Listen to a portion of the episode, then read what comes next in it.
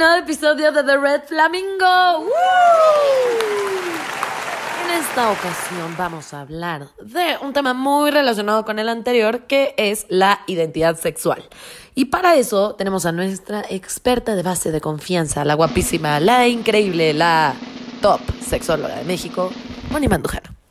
Ay, gracias, gracias. No sé si la top, pero eh, perdón, colegas, no, yo no me puse ese título. Eh, bueno, vamos a hablar de identidad sexual, que es con qué género te identificas o con qué género no te identificas, porque vamos a ver que hay muchísima variedad. Entonces vamos a empezar con el género eh, cisgénero. Yo me identifico con la cumbia, esa la verdad me prende. no, pero ¿con qué género te identificas? ¿Qué género crees que eres, Ana Julia? Yo soy mujer eh, y lesbiana. ¿Sí? ¿Lo dije bien? Sí, tu género entonces sería cisgénero porque Ah, te identificas con el género que te asignaron al nacer. Es decir, naciste, vieron una bulbita de una bebé y dijeron, es niña, y tú dijiste, claro que sí, soy niña y me quedo con ese. Pues sí, es cierto. Tú, Diana, ¿con qué género te identificas? Yo con el que me fue asignado también al nacer, básicamente, ¿verdad? Muy técnica, ¿eh? Con el que me fue asignado al nacer, o sea, niña y rosa. Ay, ¿qué? Ah, Eso no. Ah, no, el rosa no. Ok, sí. Niña, niña y me gustan los hombres. Yo también. Heterosexual. Yo también me identifico con ser cisgénero heterosexual. Cuéntanos más, Moni, cuéntanos más.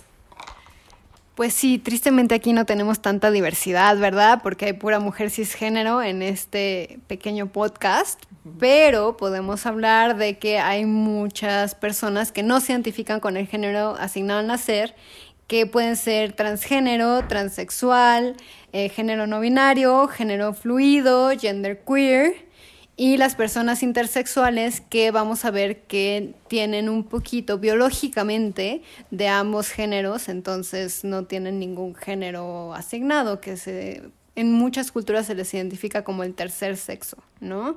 Eh, por ejemplo, aquí en México están los mushes, que son personas que son el tercer sexo, que muchas veces son hombres que se identifican, bueno, personas que se les asignó a nacer hombres, que se identifican con mujeres, pero sí hay personas intersexuales dentro de todo este género. Que, eh, no, que cuál es la diferencia, es que la gente que está, que está escuchando esto de corrido dijo, ¿y cuál es la diferencia con el capítulo anterior? ¿No? o Con ¿cuál es la orientación. Entre orientación e identidad sexual. Qué buena pregunta. Claro Orientación. que sí, yo siempre las mejores preguntas. La orientación sexual es quién te prende, quién te gusta, con quién quieres estar. La identidad sexual es quién soy yo. Entonces yo soy mujer, yo soy hombre, yo digo que no soy ni hombre ni mujer, etcétera, etcétera, etcétera. Ok, ya entendí. Muy bien, entendí. O sea, sí, ¿cómo me identifico yo? Porque, por ejemplo, en el capítulo anterior hablamos de Ofelia Pastrana. Ofelia Pastrana es una mujer trans, pero se identifica como lesbiana. Entonces, ella, eh, su orientación es lesbiana, pero su identidad es mujer. Exacto. Ok. Ok, ok, estoy procesando la información. O sea, ese es eh, esta mujer pastrana. ¿Es cisgénero? No, es trans, es una mujer trans. Ah, o sea, era hombre. Eh, se le asignó el sexo masculino al nacer y eh, ahora es mujer. O sea, se le asignó porque tenía pene. Ujú. Porque tenía pene y entonces los doctores dijeron, ¡Ey, un pene! Tenemos otro niño. Listo. Ok. Entonces ya podemos ir haciendo como una especie como de... ¿Cómo se llamaba este juego antes donde avanzaba la ignorancia, pero de trans? ¿no? Así de, a ver, maratón, un maratón de... de Un maratón de ignorancia sexual. Y de identidad de género y orientación, o sea, podría ser, ¿no? Pues sí, definitivamente yo sí jugaría ese juego, me urge, pero para que nos empiecen a ilustrar en lo que sale a la venta. Moni, por favor, ponnos al tanto. ¿Qué, ¿De qué son estas cosas que me estás hablando? O sea, porque obvio como que he escuchado dos, tres, pero no sé bien a bien de qué va, de qué trata. What the?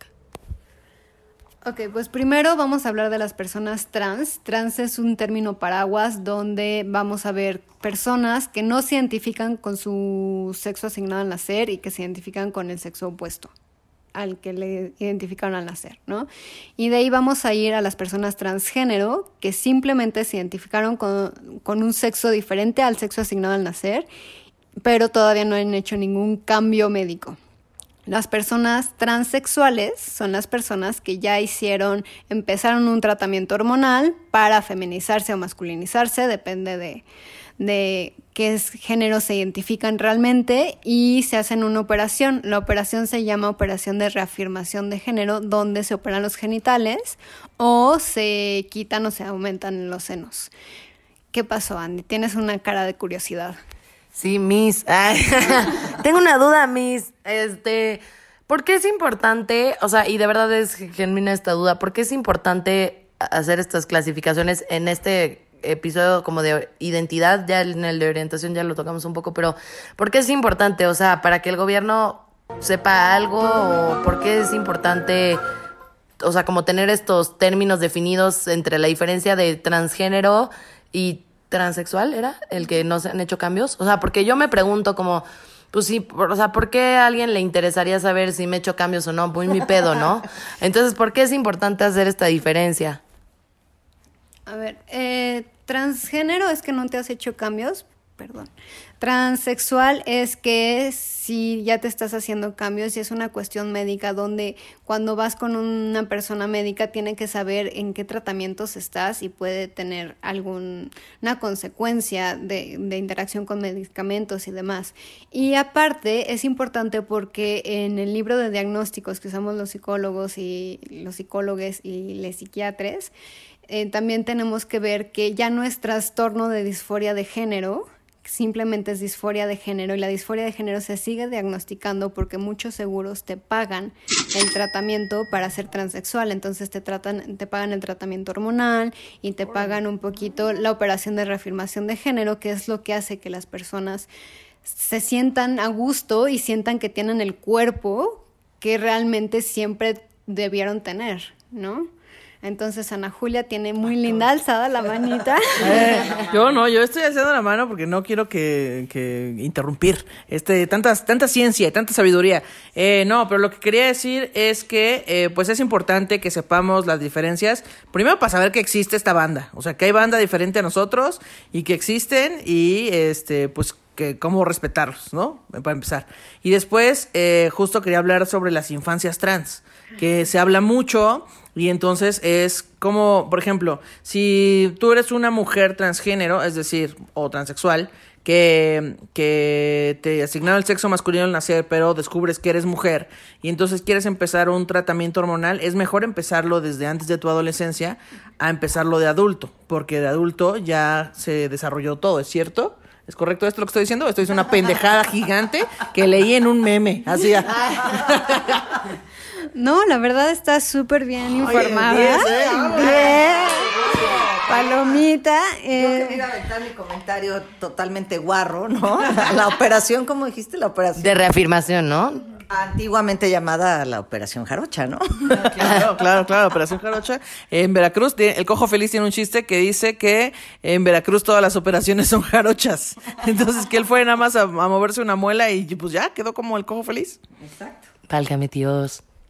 No, lo que pasa es que la jarocha sería que la reafirmación de género es una persona que se le asignó el sexo masculino al nacer y eh, esta persona descubre que es mujer. Entonces se hace una vaginoplastia, que es que el pene se invierte y se hace una vulva con clítoris y todo y se hace una reconstrucción para que tenga una vulva. Pero también existen personas que nacen con vulva y realmente su reafirmación de género es tener un pene. Entonces se les hace una operación donde se les pone un pene y unos testículos. Tengo, tengo aquí una pregunta. Justo yo tenía esa pregunta, así queda igual, pero a ver, Ana. ¿Dónde, ¿De dónde sacan ese pene? Yo también, yo quiero saber, yo quiero saber de dónde sacan ese pene. Por favor, que digan ¿Por qué? que de cadáveres. qué horror, güey. La neta, qué pedo. O sea, funciona, queda igual. O sea, y por ejemplo, alguien que, que o sea, haz de cuenta un hombre, ¿no? Que como sabemos, no tienen mucha experiencia con cómo se ve la vagina y dónde está localizada el clítoris y otras partes. Este. que por donde les baja no es el mismo lugar por donde hacen pipí. ¿Qué es esto? Así ya. sí, sí, sí. O sea, tomando. ¿Sangre? Sí, sí. Entonces, como que mi pregunta es como, o sea, un hombre, por ejemplo, podría, quitando la ética que hay detrás de decirle a alguien o no la verdad de tu situación, un hombre podría decir que es una vagina reconstruida o construida y funciona un pene. O sea, cuéntanos todo eso, me da mil curiosidad. Este, bueno, tendríamos que hablar con un cirujano plástico para saber bien estas cosas, pero eh, según mis fuentes de cirujanos plásticos, gracias por la información, les quiero un montón. eh, la vaginoplastia eh, se ve tal cual como una vulva, como nacida vulva, y aparte hay una sensibilidad de vulva, porque lo que hacen es que el pene lo invierten, entonces... Les usa- el calcetín, pues. Exactamente. Y la punta del pene se vuelve el clítoris. Entonces tiene una sensibilidad y respetan los nervios, es impresionante. Luego les paso videos si quieren, pero son muy fuertes. Yo siempre que se los enseño a personas con pene cruzan las piernas y ponen cara de dolor. No hay dolor, es completamente anestesiado. No, que digo que aprietan el Aníbal, ¿no? Sí, sí, sí, te frunce, te hace la famosísima de pollo, ¿no? No, pero es todo anestesiado, todo seguro y demás. Y la mm, cuando se hace una La reafirmación no- ¿Penenoplastia? ¿O ¿Cómo se llama la penenoplastia? Peneplastía, exactamente. Eh, no se han dado de cadáveres a, par- a pesar de que ya hay trasplante de pene, pero todavía no se ha usado para una operación de reafirmación de género. Eh, más bien lo que hacen es que el, voltean otra vez el calcetín para usar el término de Ana Julia, entonces todo el canal vaginal se hace hacia afuera y ponen piel de, usualmente, de los muslos, ¿no? Sin embargo... se me haría un no Pero sabe. ¿cómo se te para, por ejemplo? O sea, pues el canal, según yo, no se para, ¿no? Ajá. El problema con las masculinidades trans es que, por lo que me explican, no existe la misma sensibilidad y, por ejemplo, para que exista una erección se necesita una bomba que usualmente le ponen a las personas que ya no tienen erección y que tienen una bomba en los testículos o en el perineo que tienen que bombear para que haya una erección. Andrés García. Maldita, maldito heteronorma vampírica nazi. O sea, bueno, no la heteronorma, malditos hombres que siempre se quedan con lo mejor. Es decir, si un, un hombre trans eh, no puede, no tiene sensibilidad, no se le erecta, pero si es una mujer trans, todo cool, todo chido. Ni celulitis le van a dar. Qué fuerte, estoy en shock. O sea, la verdad es que nunca me imaginé que así se hiciera la pene, peneplastía. Este, qué interesante, la verdad. Plastia. La faloplastía.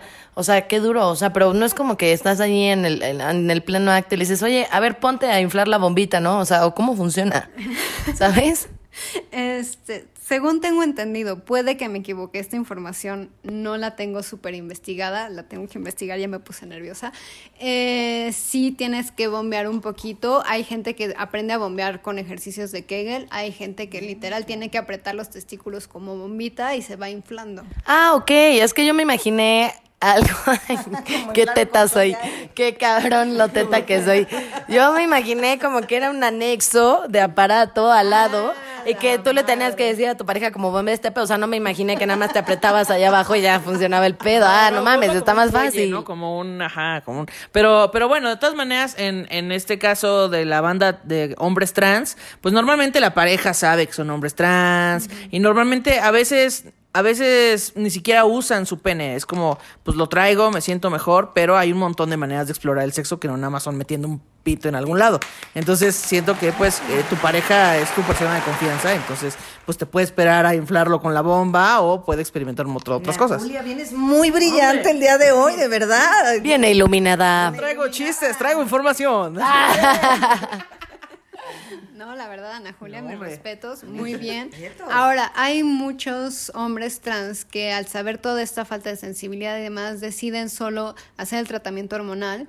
De reafirmación de género y tienen lo que mi amigo, que yo lo he hablado de él, Gorga, dice que es euforia de género, que no tienen disforia de género, sino tienen euforia de género cuando empiezan a verse como el género que siempre se han sentido, tienen una euforia y tienen una sensación de felicidad impresionante. Entonces él cuando le sale barba y demás se siente lo máximo con sus bigotitos y demás y esa es una euforia de género, ¿no?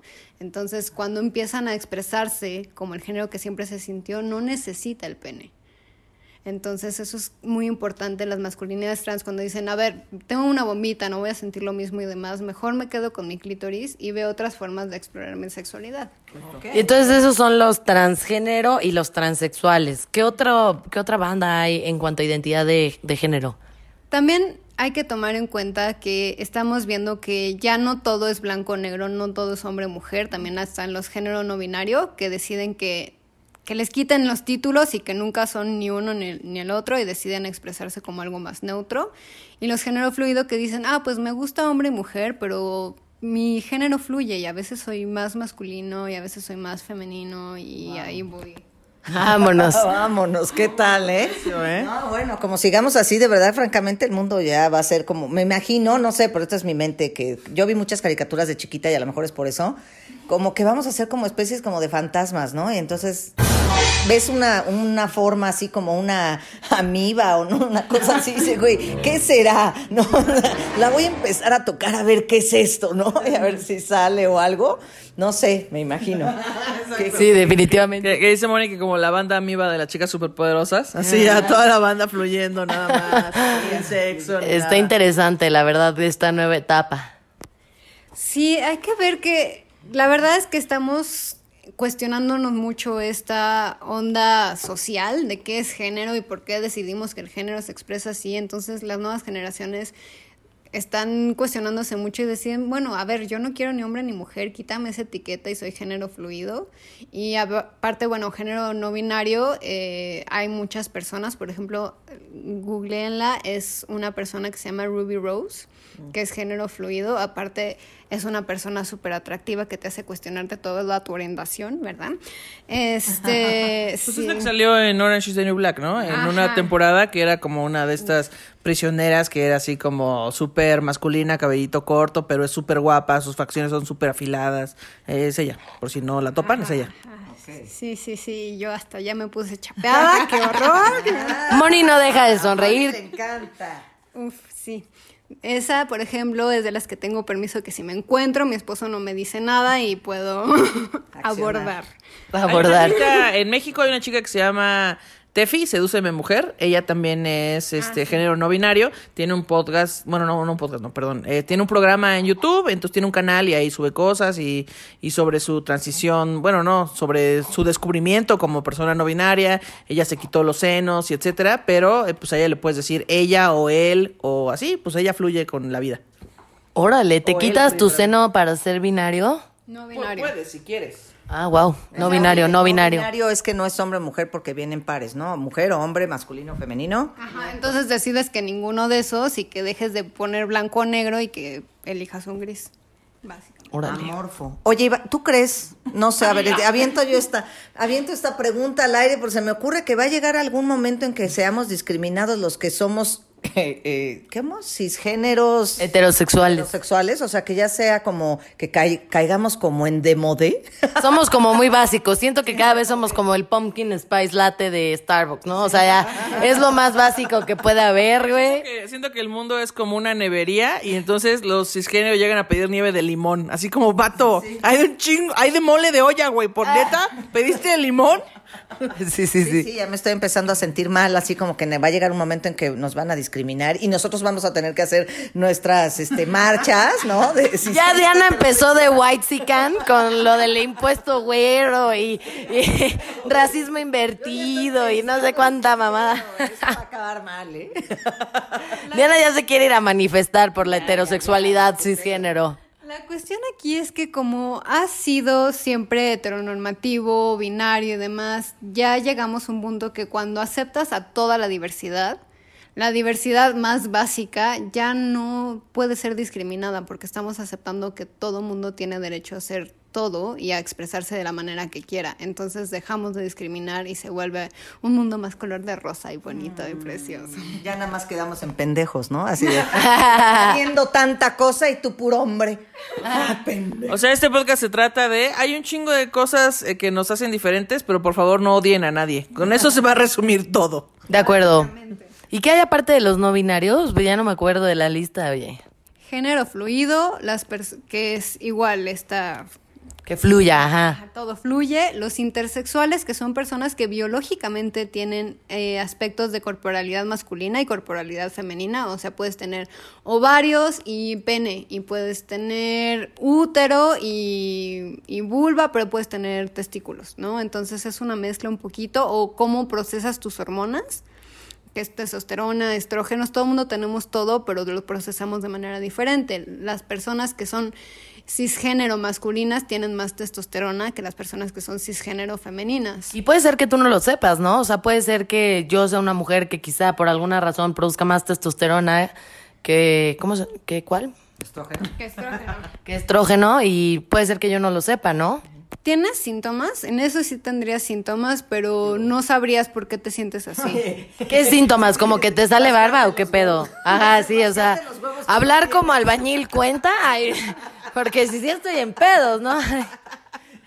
Hay cosas que se llaman síndromes y por ejemplo está el síndrome de Turner donde no procesas bien los estrógenos a pesar de que se supone que tienes el sexo asignado al nacer como mujer y tienes exceso de testosterona, entonces tienes barba, tienes el cuello muy cortito, pero por ejemplo hay personas que tienen exceso de testosterona y les sale un poquito más de bigote, no les salen tantos senos, no tienen tanta cintura. Oye, de mí no vas a estar hablando, ¿eh? ah, bueno, no, cintura sí tengo. Tenía en el pasado. Oye, la neta, o sea, pero a ver, te puedo hacer una pregunta muy estúpida que me dio la curiosidad. Digo, nunca subestimen a los pendejos. ¿Quieres que la haga yo? si quieres que a mí también se me ocurrió. Sí, sí, sí. No, la neta, a ver, o sea, ¿qué tan estúpido sería que yo soy mujer y todo en orden, pero por alguna razón quiero ser todavía más mujer? que te tomas estrógenos y, y ya? ¿O qué pedo? ¿Cómo funcionaría eso?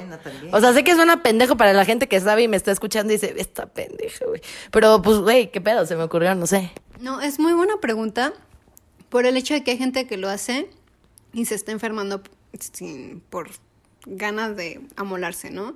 Porque, por ejemplo, mucha gente que va en los gimnasios se inyecta testosterona.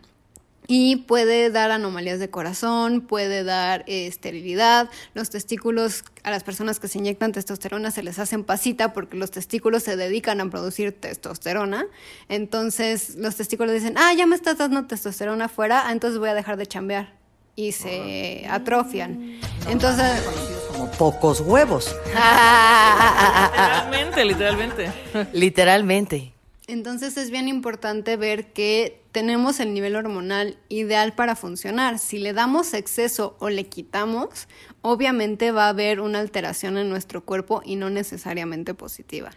Ok, o sea, por ejemplo, si yo ahorita me comprara estrógenos en farmacia GNC, no sé si eso se puede. Bueno, farmacia no tienda, whatever. No sé dónde se compren esas madres. En la tienda de estrógenos. O sea, Estrogenería.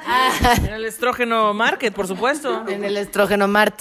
Este, no, pues, o sea, si yo me tomara estrógenos ahorita, tipo, eh, lejos de volverme más femenina y que me crezcan más las boobies y que, no sé, que me crezca más el pelo y esas madres, o sea, quizá al revés, ¿no? O sea, ya no, ya no crecería. Entonces, como cosas así, ¿no? Sí, vas a crear infertilidad, vas a hacer que haya eh, falta de deseo sexual, entonces hay que tener mucho cuidado y por eso es importante la diferencia entre transexual y transgénero porque las personas transexuales tienen que tener un seguimiento médico porque el ponerte o quitarte hormonas es un sistema bien delicado. Pues tan solo con las pastillas eh, anticonceptivas, mucha banda tiene muchos problemas justo porque son hormonas, ¿no? Sí, son estrógenos falsos, básicamente. Entonces, sí, te pueden dar cosas muy positivas, pero también pueden causar depresión, pueden causar pérdida de cabello, pueden causar fluctuaciones de peso, pueden causar migraña, pueden causar... la última vez que les enseñé a mis alumnos eh, todos los efectos secundarios de, de un- una cosa de pastillas anticonceptivas, sacamos cinco cuartillas de efectos secundarios. Entonces, imagínate, nada más andarte inyectando en la estrogenería porque quieres ser más femenina es una bronca. O por no decir una pendejada, ¿no? Este, ya tendremos nuestro. Jugando a la deidad, chavos. Así, con lo que tienen es lo que hay, es lo que hay. Pero, o sea, sí, qué interesante. Ya tendremos nuestro episodio de anticonceptivos. ¿Y qué otra banda hay? Cuéntanos. Está también las personas que es expresión sexual, que es me identifico con el género asignado al nacer, pero decido expresarme mi sexualidad de manera no tradicional. Entonces están las personas andróginas que se visten como más neutro o más mujeres que se visten más masculino, hombres que se visten más femenino. Está también las personas queer que también tienen una cuestión un poquito más andrógina de expresión. Están los transvestis, que son personas que se visten del sexo opuesto por una cuestión de expresión nada más. Y de ahí nos vamos a los drag queens y drag kings, que son personas que quieren exacerbar el género opuesto vistiéndose de esa manera. Entonces las drag queens son las más famosas, ¿no? Que son... Son padrísimas, la neta, qué pedo. Son poca madre. Maquillan que dices, wow, o sea, te quedas así de, "Ah, yo quiero hacer eso con mis ojos, yo quiero esas pestañas. Sí, está muy cool y bailan muy cabrón. Sí, yo siento que para hacer este drag eh, hay que saber eh, maquillarse, cantar, bailar, actuar, tener una propuesta, ¿sabes? Mucho Lo hacen- talento. Lo hacen cabrón siempre. Y también están los drag kings, que son eh, los hombres, o sea... el- O sea, que finges ser hombre, por ejemplo. Sí, es que por ejemplo también hay drag queen, que son mujeres cisgénero. Son pocas, pero sí existen. ¿Cómo? Y- No entendí. O sea, mujeres que se tienen un personaje de mujer. De mujer, ah, ok, ok. O sea, como entonces el drag queen, pasándolo a términos más comunes, es como, o, dra- o drag king, es como simplemente exaltar lo que caracteriza a un género. Exacto. Sí, es una cuestión donde exacerbas y honras lo que caracteriza ese género. Por eso las drag queens son tan fregonas, porque saben ser fem- femeninas de manera exacerbada y casi casi caricaturizada, pero de manera muy estética y muy fregona. Pero la neta no quiero ser la vieja nefasta que pone la controversia. pero, o sea, la verdad. pero, o sea, es que hay algo que no me hace sentido y que me gustaría entender. O sea, exacerbar un género que, según las feministas, según entiendo, es un estereotipo machista, ¿no? O sea, estás como exacerbando una figura de la mujer basada en estereotipos machistas, ¿no? No sé, la verdad, o sea.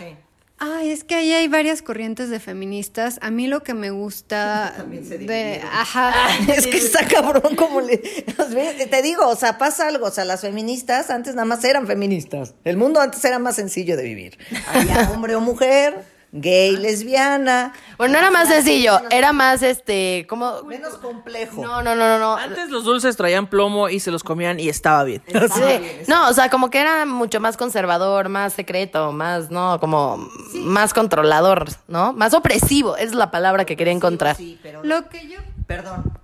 No, dime, dime, dime. No, no, o sea, lo que quería decir es que sí es, eh, las feministas empezaron siendo todas feministas, pero yo siento que el ser humano nunca se está quieto.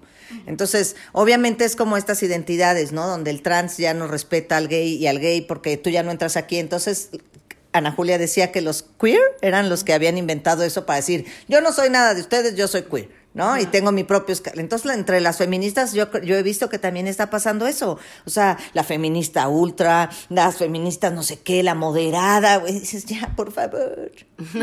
Que todo, vuelvo a lo mismo, es una cuestión de respeto. O sea, existe toda esta banda, respétala. Eh, y en cuanto a lo de los, los drag queen que, que exacerban un, género, pues es que normalmente, o sea, ahorita porque ya conocemos RuPaul y todas son súper estéticas y hermosas, pero en realidad hay muchos personajes, por ejemplo, hay una eh, comediante drag queen que se llama La Mona Risa y su personaje es este, pues no es necesariamente estético ni hermoso, pero trae otra propuesta, es una forma de expresarse, o sea, es, es una forma de expresarse, como la música, no toda la música es música clásica y hermosa y divina, también hay cumbia, reggaetón y trap y hay muchas cosas, entonces pues creo que...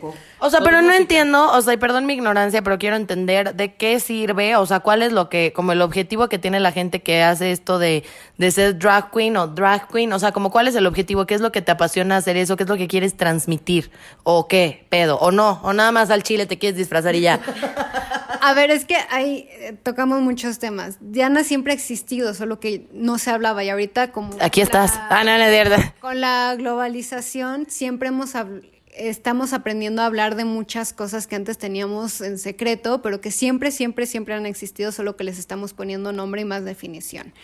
Luego, la parte de que las feministas, pues sí hay muchos tipos, pero la verdad es que yo creo como Ana Julia, que es la cuestión del respeto y ver que todo existe, pero yo creo que realmente tenemos el machismo interiorizado donde rechazamos muchas cosas que son estereotípicamente femeninas como algo negativo, cuando deberíamos de aceptarlo y abrazarlo. ¿Cómo qué?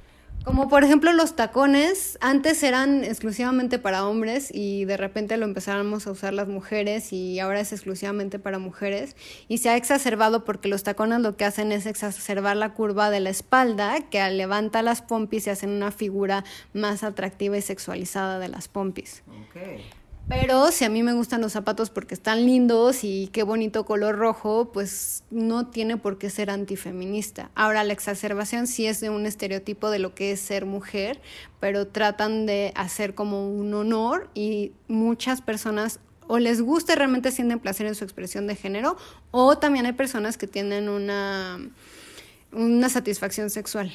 Que aparte, es, o sea, es como el arte, es una expresión de lo que tú quieres decir. El, el drag no nada más es me visto de algo, sino eh, pues todo lo que voy a hacer, la propuesta que traigo, eh, si quiero bailar, si quiero cantar, si quiero hacer una obra. Es igual que el stand-up o la música o el pintar o la arquitectura. Eh, ¿Por qué el, el gótico es diferente al barroco? O sea, no, si no es barroco, ¿sabes? O sea, hay muchos tipos de, de cosas y muchos tipos de... Un tanto cuanto rara, diría yo. Perdóname, pero todavía tengo bastantes estrógenos, güey, yo no hablo así que- Pero bueno, lo que voy es que pues es una expresión, es como el arte y entonces hay, hay muchas formas de expresarse porque depende de la persona que está expresando tal cosa. Eh, Ok, entonces como que en general, digo, puede que no lo haya, pero en general cuando los drag queens o kings hacen expresiones sí quieren transmitir un mensaje y honrar un aspecto. Sí, porque aparte los drags en general sí están más en medio del espectáculo y del arte, entonces sí es una expresión más allá. Las personas travestis no necesariamente son drags, simplemente se visten en su tiempo. Qué buena diferencia, ¿eh? ¿cómo definirían la diferencia de drag con transvesti? ¿Travesti? ¿Transvesti? Pues siento que justo lo que dijo Moni, o sea, los, los drags eh, están en el lado del espectáculo, en el lado de, del arte y del, pues de, esas, de ese tipo de expresiones, y justo los transvestis, pues pueden, pueden ir a una fiesta vestidos... Sí, les vale, no lo hacen por amor al arte, literal, lo hacen por ellos, por decir así. Porque así se sienten cómodos, porque ese día estuvo chido vestirse y listo. Y bueno, también está, ah, lo mencionó Moni hace rato, el término de andrógino. Yo, o sea, no me identifico tal cual con el pedo andrógino, pero puede ser que sí, porque yo soy una mujer cisgénero que se identifica como mujer, que mi orientación es lesbiana, eh, y uso el pelo corto, y uso estos rasgos como que la sociedad ha dicho que son masculinos, pero también a veces me pinto las uñas, o, y siento, no sé, no sé, yo nunca me he conocido a mí misma, pero siento que no soy este tipo de mujer que está tratando, así como que de esas que se rascan los huevos y de que, eh, vamos por puta, ¿sabes? Como todo el tiempo, no, yo soy la protectora, y, o sea, yo siento que no soy así, entonces me gusta fluir, o sea, yo siempre he dicho, yo soy una princesa atrapada en el cuerpo de un policía de prevención de la bodega horrera. Qué inmensa. O sea, como, como la banda me ve y me ve como muy ruda y como de, no, esta morra podría construir un comedor, manejar un tráiler doble semi- semirremolque. Y no, en realidad soy bastante princesa, soy, soy... ah, Y aparte, algo que decía Moni también, o no sé si lo dijo antes de empezar a grabar, pero eh, no es algo que se elija. Yo me acuerdo que más bien, mi mamá tiene una anécdota conmigo de que yo tenía tres años. Yo soy la primera hija, sobrina, nieta de la familia de mi mamá y de la familia de mi papá. Entonces mi abuela me regalaba vestidos. Eh, y entonces yo a los tres años le dije, abuela, ¿qué no sabes que no me gustan los vestidos? Y mi abuela de que, Santo Claus, ok, no, pues todo bien. Entonces ya dejó de regalarme vestidos y listo. Pero entonces no es como que yo lo, o sea, como que yo lo eligiera. O sea, sí me gustaba y listo. yo creo que la conclusión del capítulo es que tú te identificas con el género que te identificas y lo sabes porque yo supe que era niña desde que tengo memoria, entonces es una cuestión que no se elige y hay que respetar y hay que escuchar la historia del otro y al escuchar a la otra persona empiezas a respetar y empiezas a comprender más cosas y a ver que hay mucha variedad y que no vamos a discriminar a nadie, simplemente es aceptar que hay mucho tipo de persona. Exacto, sí, la falta de respeto es falta de empatía, conciencia e información. Hay, hay una frase que dice, ten cuidado a quien odias, puede ser alguien que amas. Sí, que te expresas muy mal de, no sé, cierta banda, cierto grupo social. Sí, la gente que le va a la América. Y de repente resulta que la persona que amas le va a la América. Dices, Sí, sí, sí está delicado. Entonces, bueno, este, el, respeto, el respeto al derecho ajeno es la paz. Exactamente. Y bueno, nos vemos para nuestro siguiente episodio de Red Flamingo. ¡Woo!